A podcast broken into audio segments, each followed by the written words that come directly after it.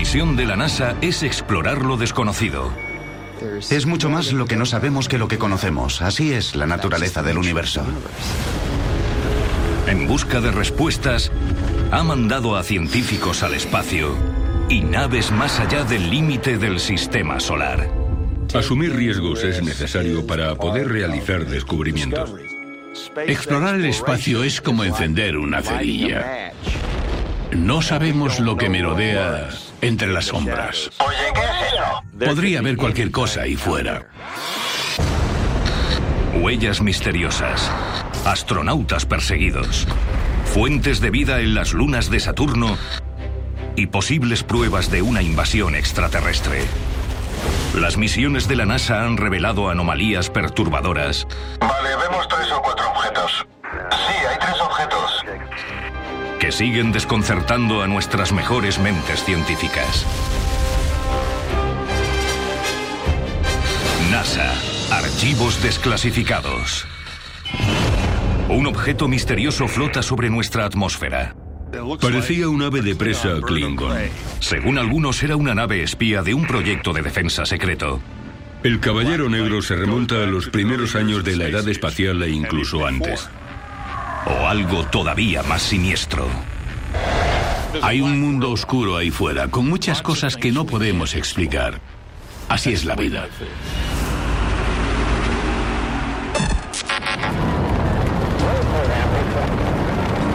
Diciembre de 1998. Seis astronautas de la NASA están a punto de comenzar un nuevo capítulo en la exploración espacial. Su misión, ensamblar la Estación Espacial Internacional, el primer satélite permanente tripulado que orbitaría la Tierra. Jerry Ross es el especialista de la misión en paseos espaciales.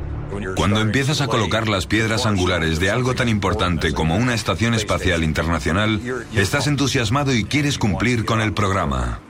Si el otro tiene una raya, entonces has dado en el clavo. Después de siete días de misión, Ross y su compañero astronauta Jim Newman están instalando la protección térmica en la estación espacial cuando uno de ellos vio algo inesperado. Mi compañero dijo, ¿qué es eso? Yo me di la vuelta para ver a qué se refería y de qué estaba hablando. La tripulación siguió el protocolo de la NASA en caso de avistar ovnis. Primero intentamos fotografiar lo que veíamos para tener pruebas gráficas.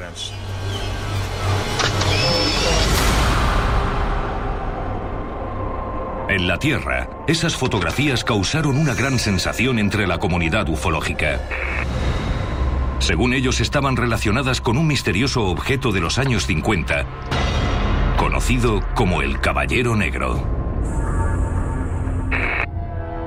Algunos pensaban que su origen era extraterrestre, pero según otros, su origen estaba mucho más cerca.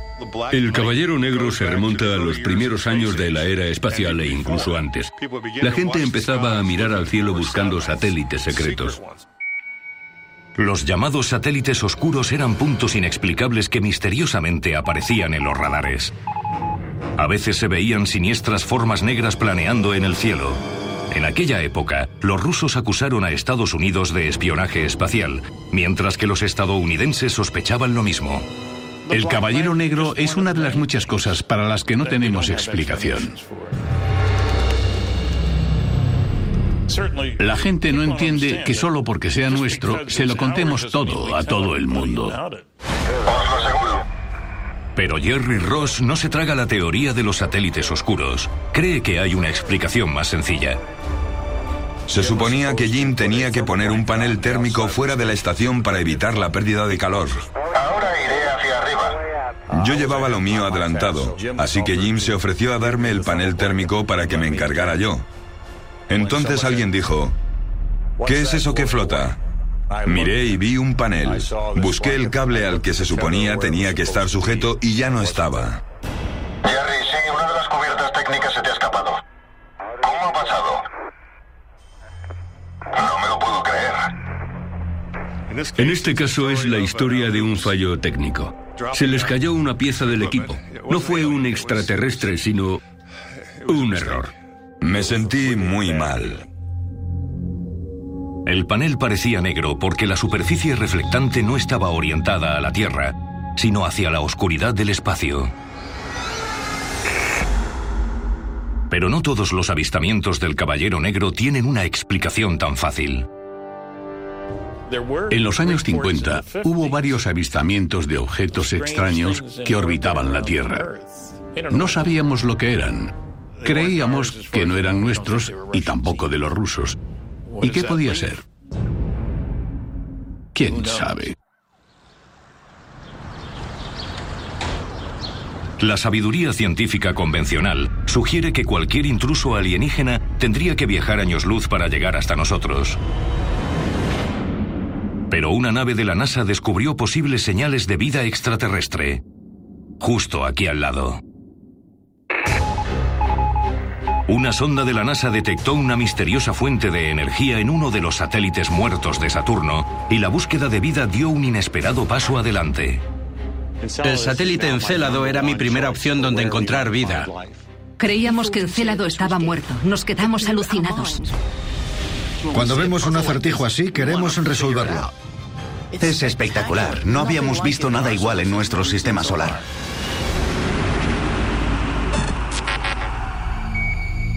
La sonda Cassini de la NASA transmite datos de su misión a miles de millones de kilómetros en el espacio. Cuando pasó a 1100 kilómetros de la superficie de Encélado, una luna de Saturno, la investigadora del proyecto, Michelle Doherty, no se podía creer lo que veía. Al ver los datos noté unos cambios drásticos y me pareció raro. No entendía lo que pasaba. ¿Qué podría indicarnos? Respiré hondo y llamé al proyecto Cassini para decirles, creemos que estamos viendo una atmósfera en Encélado. Encélado está vivo.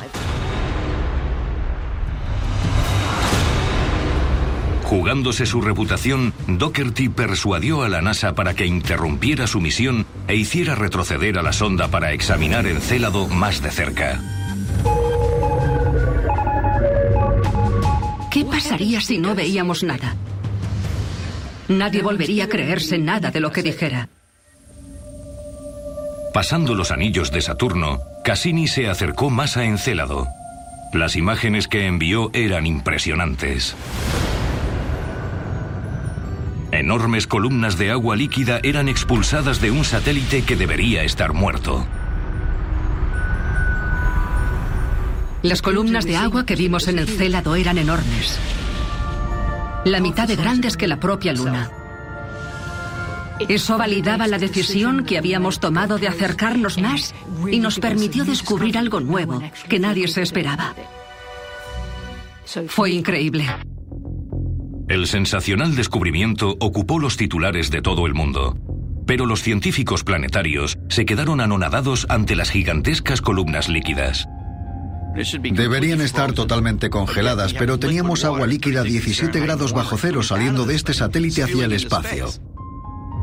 Algo o alguien estaba calentando una luna que debería haber muerto congelada hace millones de años.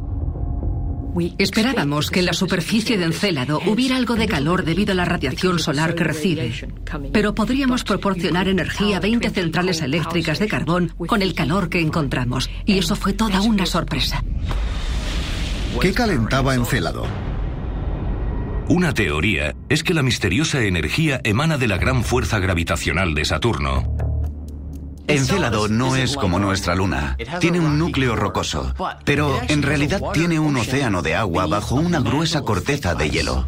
Al orbitar alrededor de Saturno, la enorme gravedad de este lo aplasta y pone un montón de energía en una diminuta esfera de 480 kilómetros de diámetro, lo cual ayuda a expulsar el agua congelada por fisuras a gran velocidad. Cassini atravesó volando una columna de agua expulsada por uno de los géiseres de la luna congelada. Lo que había descubierto hacía que Encélado pasara de ser un erial congelado a un lugar prometedor para encontrar vida extraterrestre. Lo interesante es que por esos géiseres también salían hidrocarburos, elementos esenciales para la vida. El satélite Encélado era mi primera opción donde encontrar vida. Si encuentras agua líquida, entonces puedes empezar a hablar sobre las posibilidades de encontrar algún tipo de vida alienígena bajo la superficie de Encélado.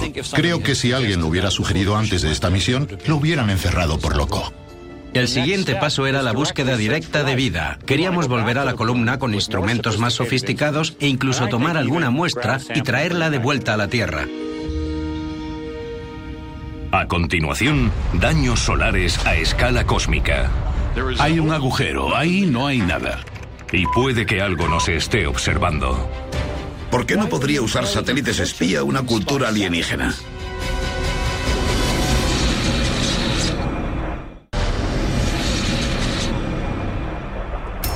Estamos completamente a merced de nuestro Sol. No podemos controlarlo, apenas lo entendemos y toda la vida depende de él. ¿Pero se habrá pasado nuestro Sol al lado oscuro? Un trozo considerable del Sol ha desaparecido. Hay un agujero, ahí no hay nada. Julio de 2013. Centro Espacial Goddard, el cuartel general del SOHO, el Observatorio Solar de la NASA. Su misión, estar pendiente de nuestra fogosa estrella. El proyecto SOHO es un sistema de prevención de fenómenos que podrían tener algún impacto sobre la Tierra. Los científicos que comprueban los datos de los satélites vieron algo extraordinario. Una sombra gigantesca iba deslizándose por el Sol, un agujero de 800.000 kilómetros de ancho. Mientras la NASA intenta evaluar la amenaza, las dramáticas imágenes provocan una luz de especulaciones. Era muy raro. No sabíamos si había sido creado de forma artificial. Como si unos extraterrestres se hubieran llevado una cucharada. Sea cual sea la causa, los resultados podrían ser catastróficos para nosotros. Incluso una bajada del 7% en la potencia del Sol podría llevar a la Tierra a una nueva glaciación.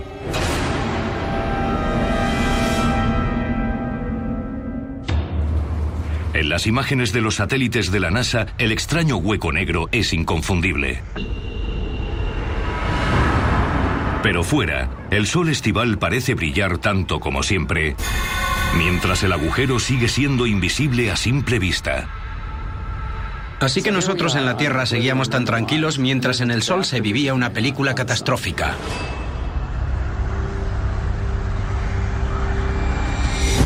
Intentando encontrar una explicación para el agujero, los científicos recurrieron a un satélite que hace fotos de los gases supercalientes de la atmósfera del Sol. Sus cámaras de alta tecnología ven cosas que nosotros no vemos, cosas visibles en el espectro ultravioleta. Y de repente, el agujero parece distinto. Lo que parecía ser una zona oscura y vacía, de hecho estaba llena de gases que son mucho más fríos que los que vemos en la zona que lo rodea. La gigantesca sombra es en realidad una franja más fría de la atmósfera del Sol. Al referirnos a una zona más fría no hablamos del Polo Norte, sigue estando a millones de grados. Los científicos solares llaman a estas zonas más frías agujeros coronales. En los agujeros coronales el material puede escapar y salir del medio interior planetario. Y para el horror de científicos, este agujero coronal podría estar en la posición perfecta para bombardear la Tierra con partículas solares. Este gigantesco agujero coronal está expulsando partículas cargadas al espacio. Y si la Tierra estuviera en su trayectoria, podríamos sufrir una tormenta solar. Una tormenta solar podría dejar los satélites inservibles, los aparatos electrónicos no funcionarían bien y eso podría llegar a pasar, es algo real, no una preocupación imaginaria. Si nos afectara, sería bastante grave. Viajando a 2,4 millones de kilómetros hora, el rayo de sol letal tardaría 58 horas en llegar a la Tierra. La primera indicación de su llegada sería un increíble espectáculo de luces en la aurora boreal, ya que la magnetosfera de nuestro planeta se esforzaría por protegernos absorbiendo la energía de las partículas bombardeadas. El 20 de julio de 2013, dos días y medio después de que los científicos vieran por primera vez el agujero, el cielo septentrional estalló en vivos colores. ¿Podría ser el comienzo de un desastre mundial? El increíble espectáculo duró dos días y se atenuó. Para alivio de los científicos, la tormenta no fue más que un bonito espectáculo de luces. Golpeó a la Tierra de refilón. Puede que a la próxima no tengamos tanta suerte.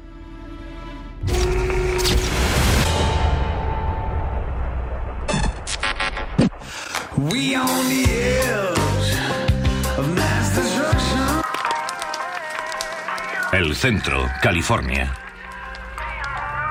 Bill Young, astrónomo aficionado, es miembro de un grupo de observadores de las estrellas con una importante tarea.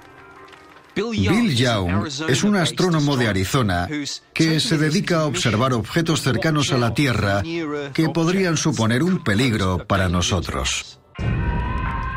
En septiembre de 2002, Young detectó un objeto brillante en órbita alrededor de la Tierra, lo cual hizo saltar las alarmas. Este objeto parecía algo bastante fuera de lo común, principalmente por su movimiento. Se movía muy rápido, a una velocidad muy similar a la de la Tierra. El misterioso objeto medía más de 18 metros de diámetro y orbitaba cerca de la Tierra. Inmediatamente, Young informó de su avistamiento a las autoridades. Al principio pensamos que era un asteroide. La NASA se toma muy en serio las amenazas de impacto de asteroides. Los asteroides son bastante importantes porque podrían llegar a destrozar la superficie del planeta. Los asteroides se mueven a unos 50 kilómetros por segundo. Es una velocidad increíble y un objeto de una masa considerable tiene una gran energía cinética. Quizás fue lo que acabó con los dinosaurios.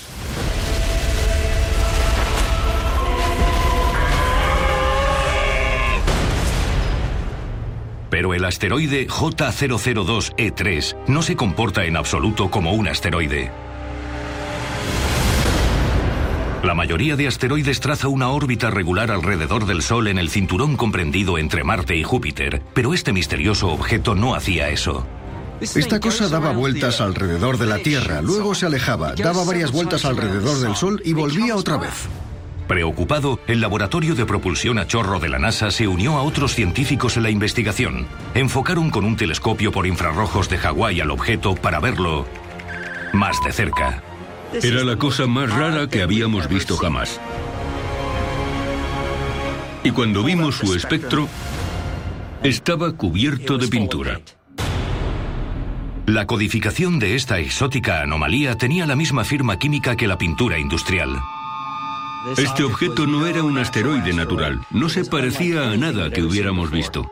Era pintura. No podía ser un asteroide. Lo cual sugería una posibilidad alarmante. Si nos paramos a pensarlo, usamos satélites espía y este objeto estaba orbitando la Tierra. ¿Por qué no podría usarlos también una cultura alienígena? Jim Oberg de la NASA no apoyaba esa teoría y quería investigar más a fondo el tema de la pintura. Un análisis detallado de los datos reveló que toda la superficie de este objeto de 18 metros estaba cubierta de dióxido de titanio, un compuesto de la pintura blanca el color de las naves de la NASA. Pero si era parte de un cohete, estaba en un sitio muy extraño. La pregunta es cómo llegó hasta ahí. La NASA unió los puntos y dio con una explicación plausible. Basándose en la órbita y en el hecho de que el objeto estuviera cubierto de pintura, pudimos realizar unos cálculos y determinar que este objeto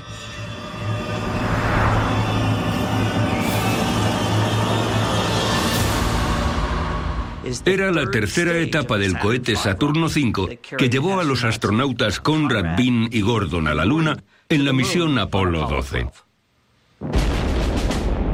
El astronauta Alan Bean recuerda cómo era viajar en el Saturno V.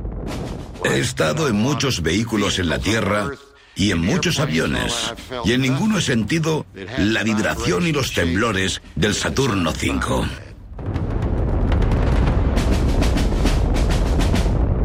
generaba más de 33 millones de newtons de empuje y era el motor más potente que jamás había sido construido en la Tierra. La NASA concluyó que el viejo cohete acelerador se desprendió de camino hacia la Luna y de algún modo logró volver a la órbita de la Tierra. Se alejan flotando, pero no te preocupas por eso. La NASA cerró el caso. Pero a algunos esta teoría les parecía demasiado conveniente. La realidad es que no sabemos lo que es, y hasta el día de hoy sigue siendo un misterio. Después de 50 años poniendo cohetes en órbita, la basura espacial podría esconderse tras algunos avistamientos de ovnis. Pero en la época del proyecto Apolo, lo lógico habría sido que se encontraran un terreno virgen, aunque la historia demostró lo contrario.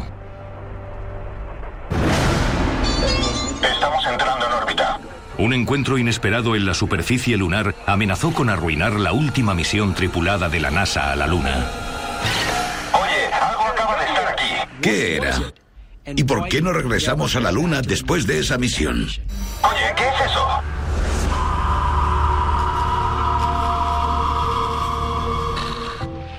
Hemos decidido ir a la Luna en esta década y hacer otras cosas no porque sean fáciles, sino porque son difíciles. Una década después de que Kennedy desafiara al país a poner un hombre en la Luna, los astronautas de la misión Apolo alunizaban por sexta vez.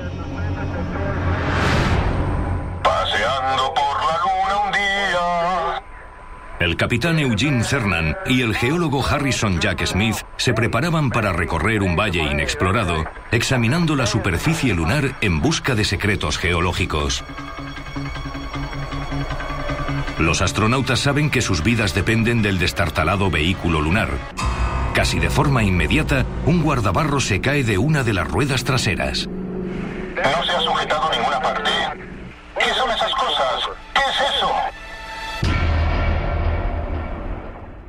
Mientras estaba cerca del vehículo lunar, Jack Schmidt vio pasar un objeto volando sobre su cabeza y reaccionó. Oye, algo acaba de estar aquí. Los dos se sorprendieron al ver algo, un objeto.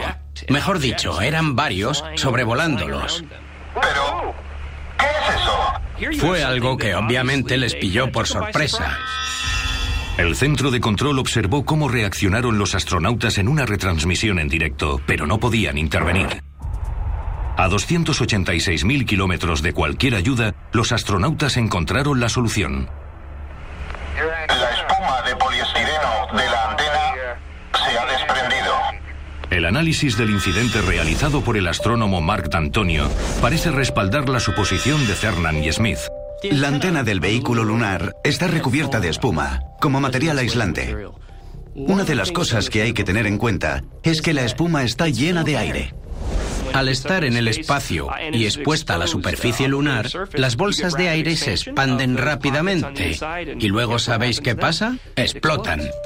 Como en la Luna no hay atmósfera, esa fuerza explosiva podría haber impulsado la espuma desde la antena del vehículo a cientos de metros de distancia. Habría sido bastante alarmante sentir un impacto en el vacío del espacio. Creí que bromeabas. No, jamás había visto algo así. La NASA cerró el caso, pero a algunos sigue sin convencerles la explicación oficial.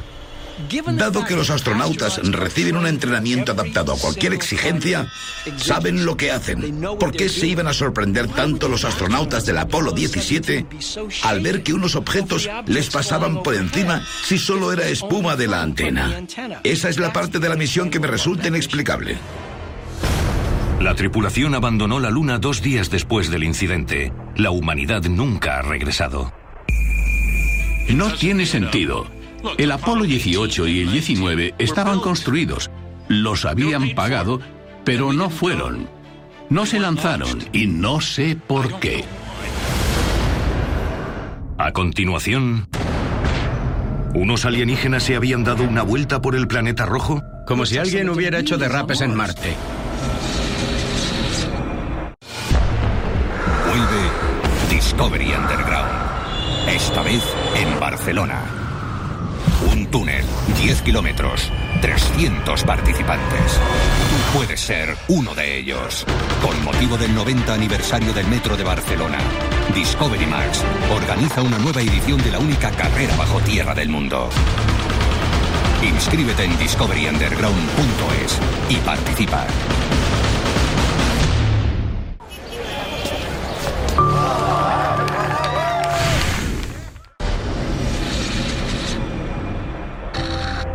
Una sonda no tripulada envió las primeras imágenes de Marte.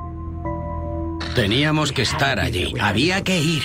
Pero unas huellas inesperadas suscitaron los temores de que podríamos no ser los primeros exploradores. ¿Podrían ser de animales, vehículos o algún otro fenómeno? No me sorprendería que hubiera huellas de visitantes anteriores en Marte.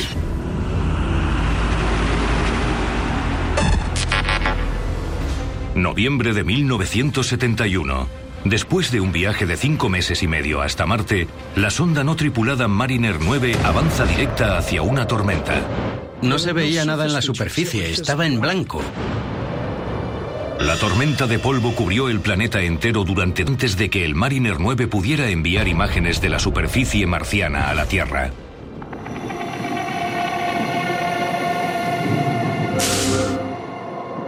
Cuando el polvo se asentó, fue como una gran revelación. Bajo él emergió un planeta con complejas características que antes solo intuíamos.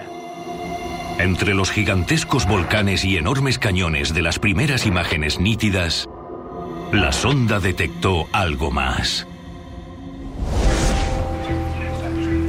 En bastantes imágenes se veían huellas oscuras. Muchas, muchas huellas. Paralelas, algunas con bucles y curvas. Y surgió la pregunta, ¿qué eran esas huellas? Eran unas marcas muy raras. Subían y bajaban por el relieve dependiendo de dónde estuvieran. Había varias y eran bastante grandes. ¿Podríamos pensar que un animal o un vehículo hubieran causado las huellas?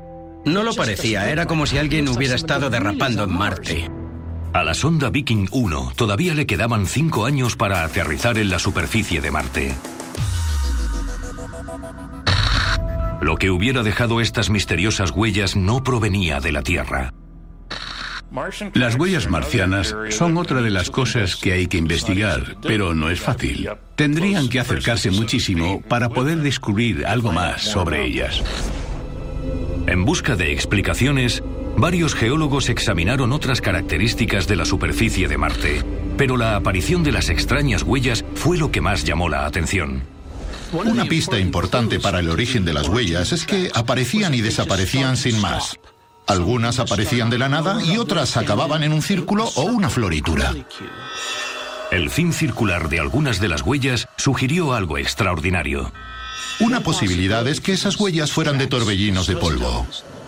Los torbellinos de polvo son pequeñas columnas giratorias formadas por aire caliente. En la Tierra pueden formarse en paisajes desérticos. Los orbitadores hicieron fotos de las zonas en las que las huellas se habían formado, buscando fenómenos similares en la superficie marciana. Las imágenes que enviaron impactaron a la comunidad científica. Torbellinos de polvo de alturas increíbles. Algunos de estos torbellinos de polvo alcanzaban alturas de casi 5 kilómetros. Son enormes. Algunos son tan altos como el monte Everest, por lo que desarrollan una gran inestabilidad y no paran de moverse. Hay vídeos grabados por los vehículos exploratorios de Marte en los que aparecen los torbellinos de polvo. Se puede ver en imágenes sucesivas que la columna de polvo va avanzando por el campo de visión. Por ahora los científicos reconocen que la explicación de los torbellinos de polvo sigue siendo una teoría. Tenemos buenas hipótesis y teorías de cómo se han formado estas marcas, pero la mayoría están basadas en cómo se producen en la Tierra. No estamos seguros. Solo hemos estado en un par de sitios, así que en Marte nos encontramos con un misterio tras otro. En nuestro intento de resolver los misterios del universo, las únicas herramientas en las que podemos confiar son las leyes de la física.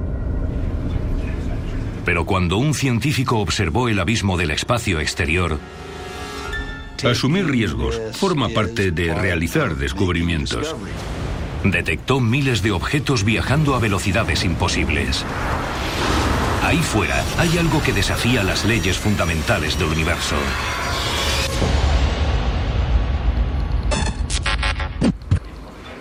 Diciembre de 1995.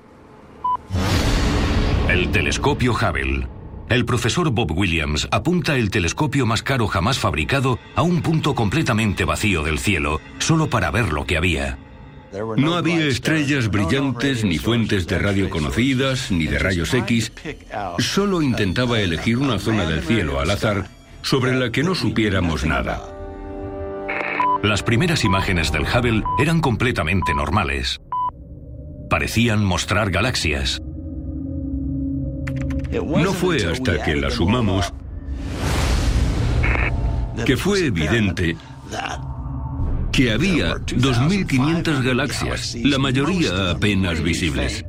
Y todas esas galaxias se movían muy rápido. Parecía que se alejaban de nosotros más rápido que la velocidad de la luz.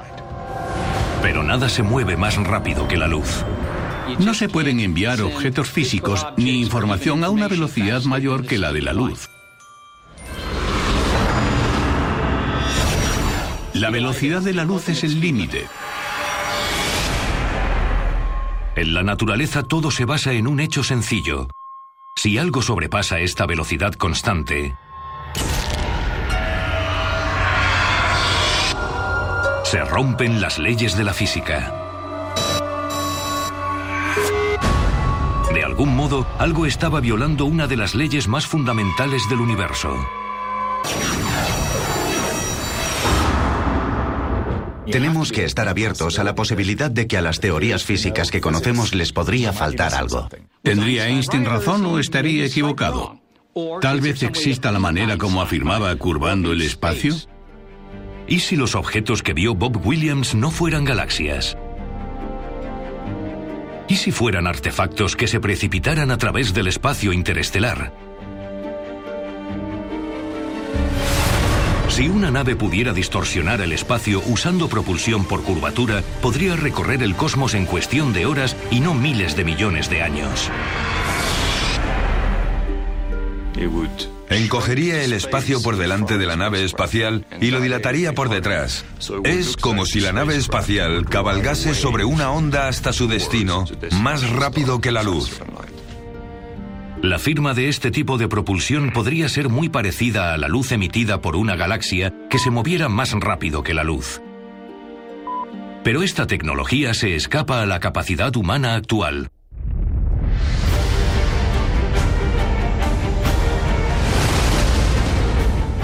Probablemente haya muchas otras civilizaciones que ya la hayan descubierto.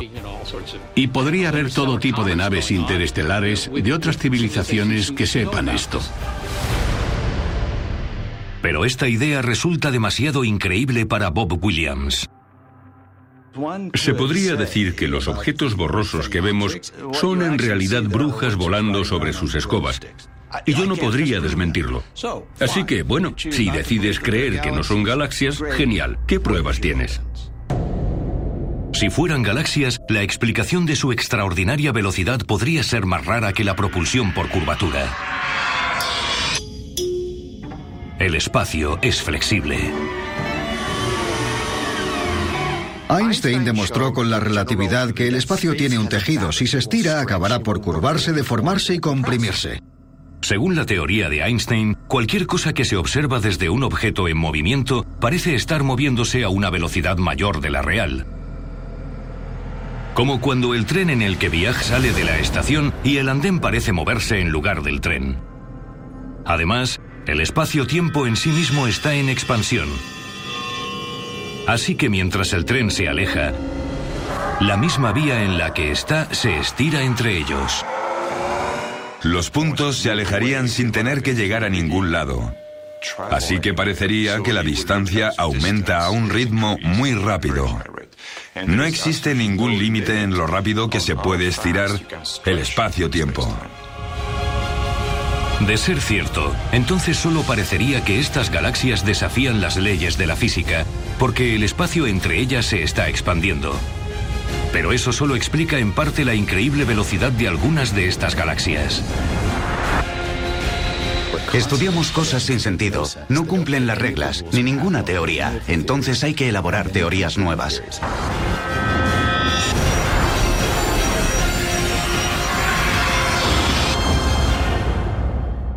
A continuación, persiguiendo al transbordador.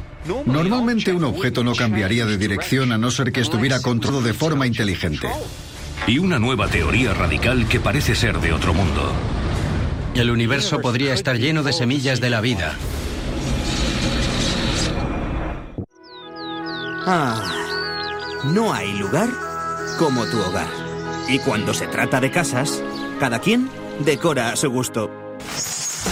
Antiguas, modernas, de ensueño o de pesadilla. En Discovery Max te enseñaremos las casas más peculiares del mundo. ¿Hogar dulce hogar? Más bien, hogar extraño hogar. Los viernes a partir de las diez y media, solo en Discovery Max.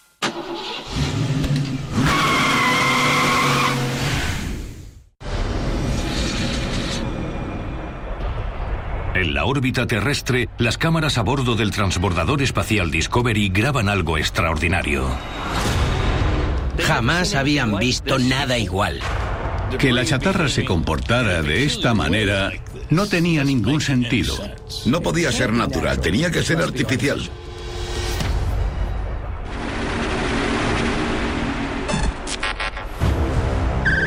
Dos años y medio después de que el transbordador Columbia se desintegrara durante la reentrada, la NASA puso en órbita el transbordador espacial Discovery.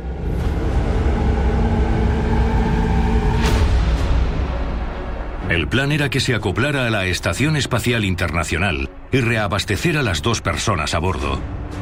Pero la principal preocupación de la misión es la seguridad. Una de las cosas en que más nos fijábamos eran las cámaras. En cuestión de minutos, la NASA descubre alarmantes daños que ha sufrido el escudo térmico del transbordador. Para la tripulación de siete personas del Discovery era una pesadilla. Los expertos de la NASA se dieron cuenta de que una pequeña sección del escudo térmico se había deformado durante el lanzamiento. Si no se hiciera nada, podría resultar catastrófico durante la reentrada del transbordador. Despresurizar la cámara de descompresión. Recibido, Houston. Por primera vez, unos astronautas intentaban reparar el transbordador. Con los pies anclados en la agarradera de la estación espacial, el especialista de la misión Steve Robinson arriesgó su vida para asegurarse de que su tripulación volviera a casa sana y salva.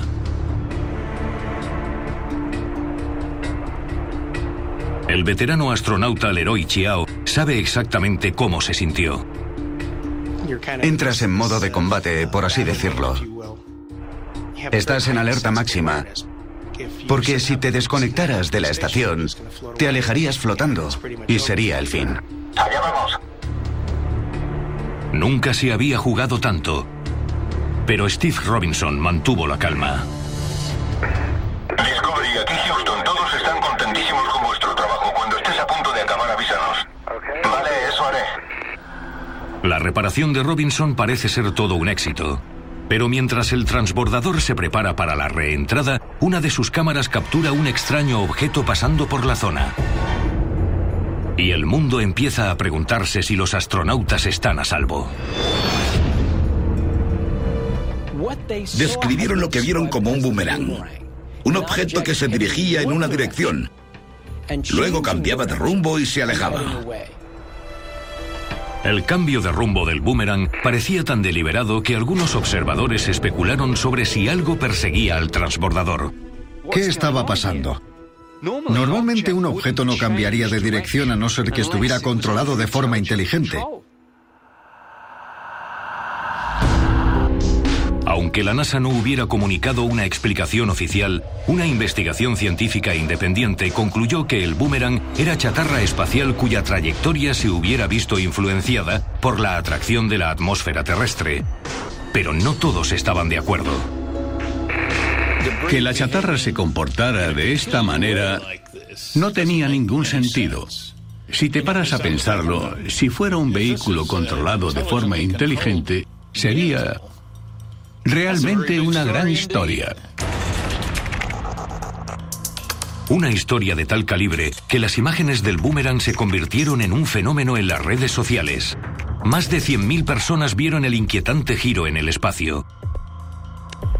Si el boomerang alguna vez regresa, el mundo estará a la espera.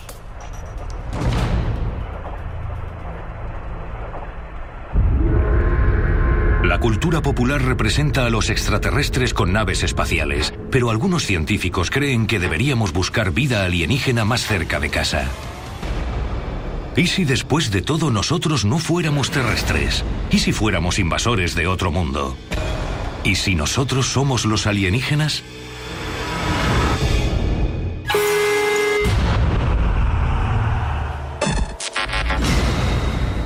La Tierra hace 3.500 millones de años. Un infierno de fuego y lava que sufre constantes impactos de meteoritos.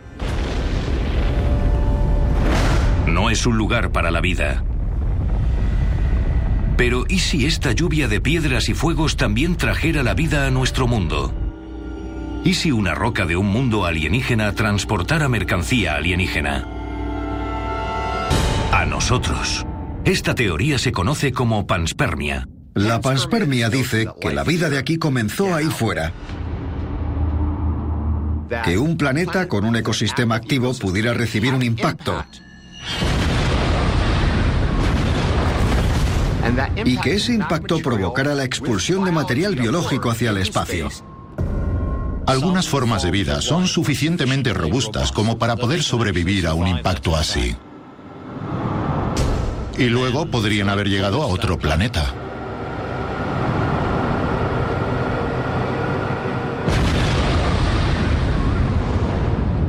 Podríamos ser alienígenas del espacio exterior. Suena a locura, a ciencia ficción.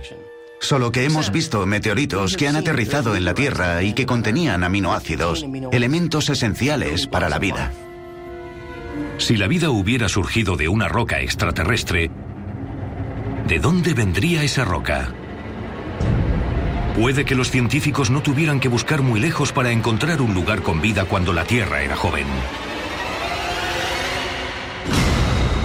En 2003, el telescopio Hubble observó más de cerca el objeto de mayor tamaño del cinturón de asteroides.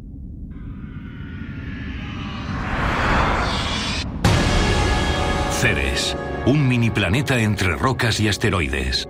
Ceres es el asteroide más grande. Hubble lleva varios años estudiándolo, intentando comprender su composición y cómo era el sistema solar durante sus primeros años. Pero Ceres es algo más que una simple roca asteroidal. Lo más interesante de Ceres es que es esférico y parece estar cubierto de hielo. Pero los datos también revelan que su temperatura es más alta de lo que se podría esperar. La temperatura superficial de Ceres es bastante alta. Solo 30 grados bajo cero y a esa temperatura podría darse un entorno que permitiera la existencia de vida. Así que mientras la Tierra seguía ardiendo hace 3.800 millones de años, Ceres podría haber sido un refugio para la vida. Eso no explica cómo la vida llegó a la Tierra. Pero una gigantesca mancha blanca en la superficie de Ceres nos da una pista. La mancha es poco más grande que Portugal. Los astrónomos sospechan que en realidad es un gigantesco trozo de Ceres que fue arrancado. El resultado de un colosal impacto hace 4.000 millones de años.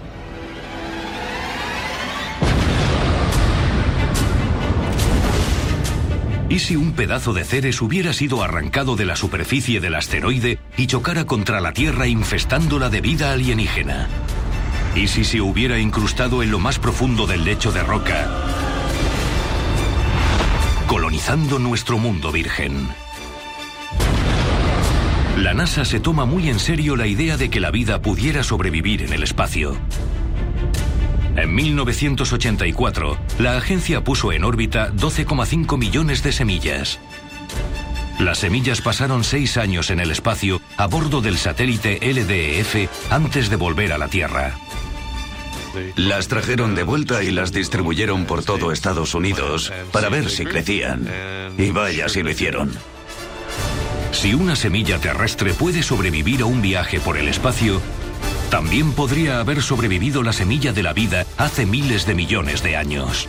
En realidad no sabemos dónde comenzó la vida ni cómo. El universo podría estar lleno de semillas de la vida y un planeta como la Tierra podría haberla recibido de fuera.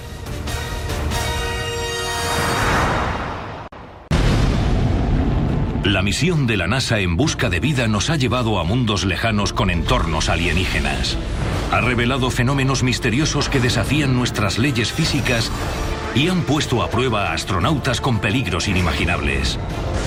Los archivos de la NASA revelan extraños y nuevos horizontes, insólitos encuentros y fuerzas alucinantes. Y hoy, muchas de estas anomalías siguen sin tener explicación.